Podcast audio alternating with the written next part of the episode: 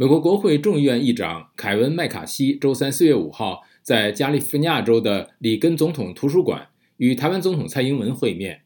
这场会面引来了美国两党议员们的表扬，而中国因此给议员们发出的谴责邮件则引起了批评。美国有舆论认为，不应当把北京发出几乎是持续不断的威胁视为合情合理的常规。请听陆洋分享美国之音文浩和金哲的报道。陆洋，好的，志远，在国会两党在众多议题上存在分歧的今天，前众议院议长佩洛西罕见的在麦卡锡与蔡英文会面之后发表声明，赞扬了他的共和党继任者。这一动作引起了一些惊讶。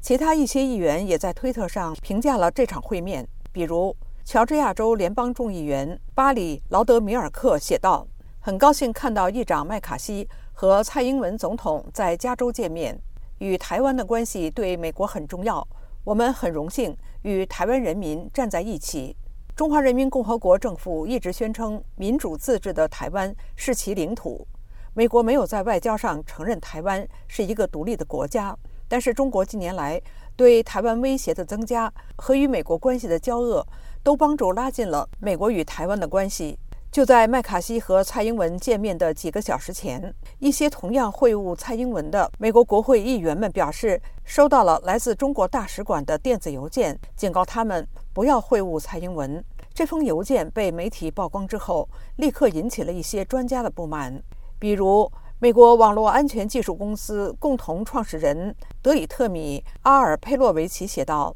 中国大使馆在告诉美国议员，他们不被允许在美国的领土上与谁会面。对于这次台湾总统蔡英文访问美国，世界媒体报道的一个主题就是来自北京的威胁。四月五号，路透社发出报道，标题是：尽管中国发出警告，台湾领导人与美国国会众议院议长麦卡锡在加利福尼亚州会晤。路透社从加州洛杉矶发出的报道说。尽管中国先前发出警告要进行报复，但是美国国会众议院议长麦卡锡星期三与蔡英文总统在加利福尼亚举行了会晤，从而成为1979年以来在美国领土上与台湾领导人会晤的最高级别的美国官员。美国有线电视新闻网的报道标题是：麦卡锡欢迎台湾总统蔡英文参加共和民主两党议员聚会，对美国和台湾推动民主。和平与稳定表示乐观。